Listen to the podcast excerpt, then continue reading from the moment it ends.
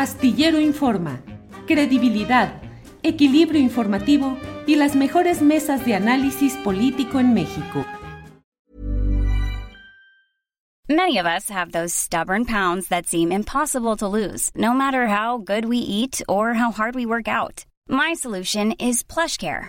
PlushCare is a leading telehealth provider with doctors who are there for you day and night to partner with you in your weight loss journey. They can prescribe FDA-approved weight loss medications like Wagovi and Zepbound for those who qualify.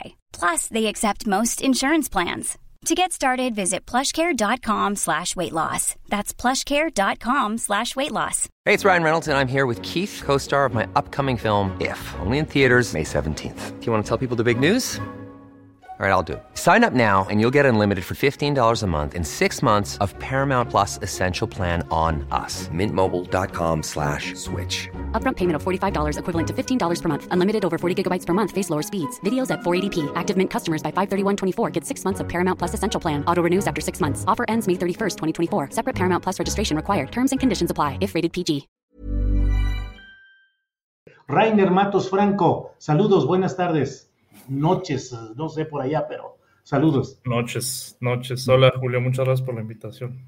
Al contrario, Rainer, qué gusto de, de platicar contigo y preguntarte qué está pasando para nosotros que estamos aquí tan metidos en las broncas locales y la discusión y todo, pero qué está pasando en esta decisión de Rusia de aceptar, de reconocer eh, a dos repúblicas en su entorno y en, en el en el contexto de la pelea por uh, este reposicionamiento de Rusia y no sé si esto restablece pues eh, una versión o una forma de guerra fría. Pero por favor, danos tus reflexiones, Rainer. Bueno, eh, sí, a ver, no, así como Guerra Fría nueva, este, no, no, pues no creo que sea el caso.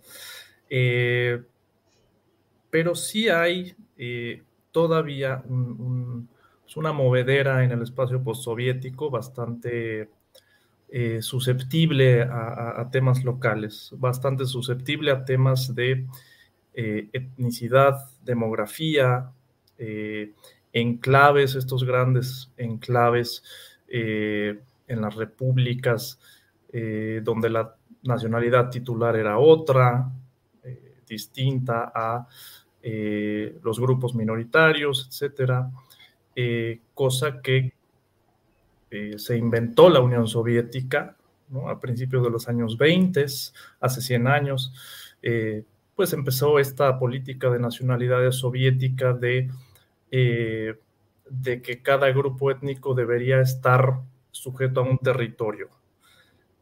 Contrario a lo que se proponía en, en, otros lados, la extraterritorialidad, o sea, si tú eres ucraniano pues lo sigue siendo eh, en cualquier parte de la Unión, pues no, aquí eh, si tú nacías en la República Soviética de Ucrania, tú eras ucraniano. Eh, aunque si tú eras ruso dentro de la, de la Ucrania soviética, se te reconocía como ruso, pero tú eras ciudadano de la República de Ucrania. Es un ejemplo de muchos, están Asia Central, el Cáucaso, en fin, eh, los países bálticos que se incorporan después, etcétera. Y toda esta configuración, pues tiene muchas consecuencias hoy. En los últimos 30 años, cuando cae la Unión Soviética, pues de repente hay grupos eh, étnicos minoritarios que eh, terminan estando en un país que no es el país en el que ese grupo étnico es la nacionalidad titular te pongo un ejemplo, eh, hay 25 millones de rusos fuera de Rusia, eh, en Ucrania, Bielorrusia, los países bálticos, sobre todo Estonia, Letonia, etc. Y lo que vemos hoy en el Donbass, eh, y desde hace ocho años, con esta guerra tan, tan cruenta que ha habido, y en Crimea también, pues es precisamente eso.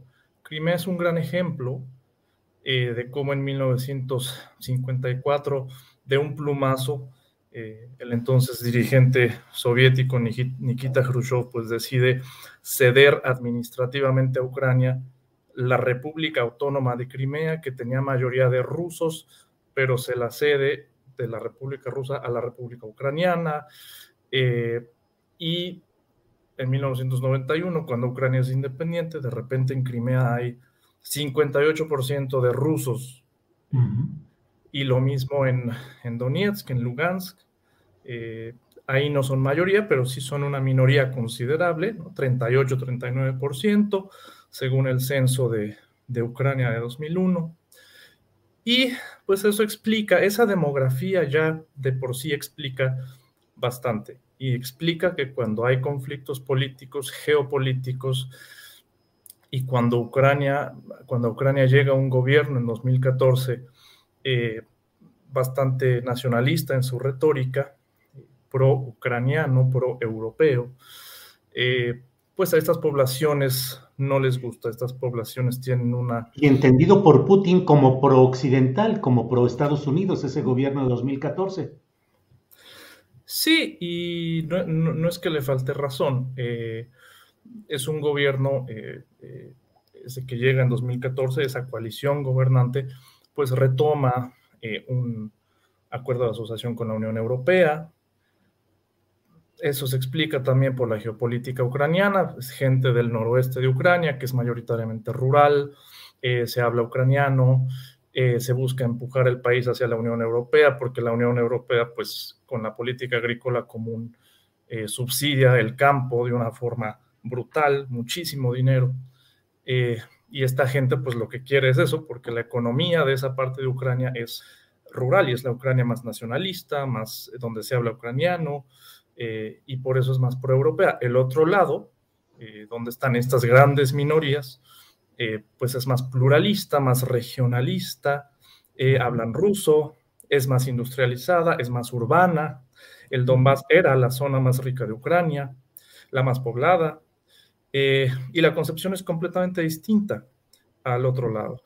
Y saben ellos, en esa parte del sureste, rusófono, industrial, etcétera, que entrar a la Unión Europea significa una pérdida de competitividad muy grande para la industria local. Lo cual significa un peligro para Putin, para Rusia, el abrir esa posibilidad.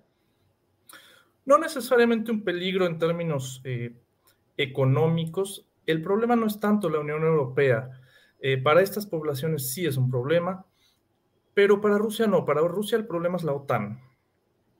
Eh, la OTAN, que es una alianza militar que existe desde 1949, creada contra la Unión Soviética, o sea, de por sí Rusia ya tiene, eh, pues la, de entrada ya la ve como un enemigo, ¿no? Eh, y una OTAN que se ha ampliado eh, en los últimos 30 años de forma, pues bastante temible para Rusia, porque se va ampliando, ampliando, ampliando cada vez más hacia sus fronteras, incorporando nuevos países. Los últimos fueron Montenegro y Macedonia del Norte en 2019 2020, y pues eso a Rusia no le gusta, y lo dijo ayer el presidente Putin en la, en la conferencia eh, que dio, en el discurso que dio al anunciar este reconocimiento, él dice, una Ucrania dentro de la OTAN sería la mayor amenaza a la seguridad de Rusia. Eh, sí, perdón. Eh, en términos de imagen, en términos geopolíticos, va avanzando, va ganando Putin y se va desgastando y perdiendo Joe Biden? ¿O cómo ves este tema? Yo creo que Biden se desgasta eh, día con día eh, en temas internos y externos también. Eh, este tema en Rusia es difícil porque al ciudadano promedio aquí en Rusia pues esto no le dice mucho, no, este, este, este, reconocimiento a las repúblicas de Donetsk y Lugansk, al ciudadano promedio no le interesa mucho, lo que le importa es llegar a fin de mes, eh, la economía. Jewelry isn't a gift you give just once. It's a way to remind your loved one of a beautiful moment every time they see it. Blue Nile can help you find the gift that says how you feel and says it beautifully with expert guidance and a wide assortment of jewelry of the highest quality at the best price. Go to BlueNile.com and experience the convenience of shopping Blue Nile, the original online jeweler since 1999. That's BlueNile.com to find the perfect jewelry gift for any occasion. BlueNile.com. Hey, it's Ryan Reynolds, and I'm here with Keith, co star of my upcoming film, If, only in theaters, May 17th. Do you want to tell people the big news? All right, I'll do it. Sign up now and you'll get unlimited for $15 a month in six months of Paramount Plus Essential Plan on us. Mintmobile.com slash switch. Upfront payment of $45 equivalent to $15 per month. Unlimited over 40 gigabytes per month. Face lower speeds. Videos at 480p. Active Mint customers by 531.24 get six months of Paramount Plus Essential Plan. Auto renews after six months. Offer ends May 31st, 2024. Separate Paramount Plus registration required. Terms and conditions apply if rated PG. Hay mucho miedo a las sanciones que puedan venir por esto. En, sectores clave de la economía. Eh, y eso es lo que, eso es lo que en realidad eh, teme el ciudadano promedio eh, en Rusia. Putin, pues, en el, en el aspecto geopolítico, quizás creo yo que toma la decisión menos dañina, en el sentido de que esas repúblicas ya eran independientes de facto, en términos geopolíticos, en términos de fronteras, no cambia nada. Eh, pero lo que sí cambia con el reconocimiento es que Rusia puede eh, tener, y de hecho ya mandó eh, tropas allí a esas repúblicas, al reconocerlas, al firmar acuerdos de asociación con ellas, Rusia puede tener ahí tropas. Y lo más interesante del tema creo que es que esto irónicamente puede llevar a una paz armada. ¿Por qué? Eh, porque al Rusia meter tropas allí, eh, lo que hace es disuadir al ejército ucraniano de atacar esas zonas. El ejército ucraniano las ha atacado constantemente en los últimos ocho años, desde que empezó la guerra del Donbass en 2014. Eh, y con eso el, ejército ucraniano pues, no va a querer meterse con el ejército ruso. Y esa es una forma de disuasión pues bastante eficiente para llegar a, una paz. Eso no quiere decir que no se viole el derecho internacional, eso no quiere decir que Putin sea bueno, nada de esto. Simplemente eh, Rusia logra, mediante ese resquicio jurídico, de alguna manera eh, imponerse, pero además imponer este congelamiento del conflicto y esta paz armada eh, que seguramente veremos en el Donbass. el problema va a ser eso, las sanciones, veremos eh, cómo vienen. Eh, en el pasado no han servido mucho. Y obviamente el prestigio de Putin está por los suelos en, el mundo. Eh, y dentro de Rusia no es, que, no es que crezca mucho, habrá que ver las encuestas que se levanten en estos días, si le ayudó o, no le ayudó este, este anuncio, no creo que, que, ayude mucho. De todos modos, su popularidad ahora está más o menos en 60, 64%, una cosa así, según las últimas encuestas. Eh, pero el tema es que hay elección dentro de dos años, hay elección presidencial y pues habrá que ver qué, qué ocurre. Eh, Rainer, em, Estados Unidos ha mantenido una política de considerar a China como pues su verdadero eh, opositor estratégico, como el verdadero con estas acciones de Putin, Rusia se coloca de alguna manera en un nivel más alto en esa confrontación, recupera más protagonismo mundial o solamente es un acto efectista? Eh, aquí lo interesante es que Rusia y China se complementan de alguna manera, porque eh, China es una potencia económica, antes que nada, eh, y es una potencia militar, sí, pero en su propio en su propia zona de influencia. Más allá, no, no lo es. Eh, y Rusia, al contrario, Rusia no es una potencia económica más que en su zona de influencia y cada vez más reducida, eh, pero sí es una potencia militar. Entonces, hay un complemento allí muy interesante. Son aliados, al menos en, en el discurso estuvo Putin en, la apertura de los Juegos Olímpicos, firmó un documento bastante interesante con Xi Jinping que se puede leer, eh, larguísimo además, en el que rechazan los valores occidentales, rechazan eh, el mundo hegemónico según los Estados Unidos, etc. Así que hacen, hacen mancuerna de alguna manera en contra de, eh, Estados Unidos.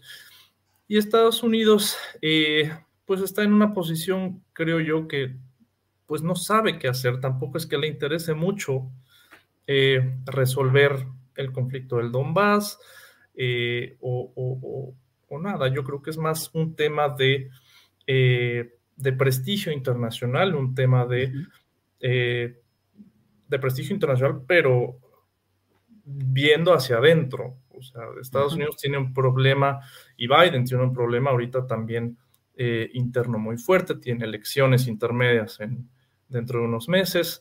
Eh, y es sobre todo pues el, legado de, ese aislacionismo que dejó, que dejó Trump, que Biden ha seguido de cierta manera, eh, y mucha, en las encuestas de opinión en Estados Unidos hay muchísima, mucho deseo de que Estados Unidos continúe ese aislacionismo militar y que use la diplomacia como medio para resolver eh, conflictos. En este caso específico de Ucrania, no, no vi yo la voluntad de Estados Unidos de usar la diplomacia para resolver absolutamente nada.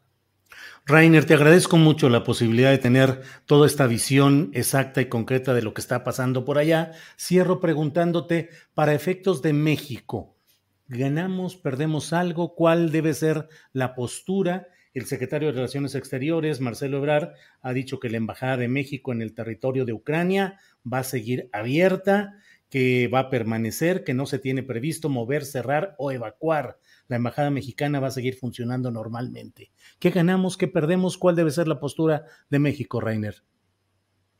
Pues creo que México, muy fiel a sus principios de política exterior, eh, el día de ayer, si no estoy mal, eh, no, hoy mismo, en el, en el discurso en, el Consejo de Seguridad de la ONU, eh, pues muy fiel a los principios que este gobierno busca retomar de, décadas previas. Eh, habló en favor de, Ucrania, habló en favor de, eh, o más bien en contra de la agresión, en contra de de, los atentados contra el derecho internacional, en contra de la integridad territorial, etcétera. Eh, México, yo, no hubiese esperado eh, otro tipo de discurso. Y en cuanto a, afectar a México, yo creo que eh, en realidad no, no, no afecta de ningún modo. Lo que afecte a México viene de Estados Unidos. Y a Estados Unidos, aunque Biden dijo que el reconocimiento de las repúblicas es una un este, atentado contra la amenaza, perdón, es una amenaza contra la seguridad nacional de Estados Unidos. Yo no entiendo por qué. Eh, pues a México realmente no, no, pues no, va a haber ningún eh, eh, problema, no, no, como dicen los memes, ¿no? No va a afectar al precio de las tortillas el conflicto entre Rusia y Ucrania. Bueno, Rainer, te agradezco mucho la posibilidad de una plática así que nos permita tener un buen contexto de lo que sucede en este tema siempre complicado y necesitado de una buena visión. Te agradezco mucho, Rainer Matos, y que sigas adelante. Muchas gracias a ti, Julio. Hasta luego. Gracias. Hi, I'm Daniel, founder of Pretty Litter. Did you know cats tend to hide symptoms of sickness and pain? I learned this the hard way after losing my cat, Gingy. So I created Pretty Litter, a health monitoring litter that helps detect early signs of illness by changing colors, saving you money and potentially your cat's life. Pretty Litter is veterinarian developed, and it's the easiest way to keep tabs on your fur baby's health right at home. Go to prettylitter.com and use code ACAST for 20% off your first order and a free cat toy. Terms and conditions apply. See site for details. Para que te enteres del próximo noticiero, suscríbete y dale follow en Apple, Spotify, Amazon Music, Google o donde sea que escuches podcast. Te invitamos a visitar nuestra página julioastillero.com.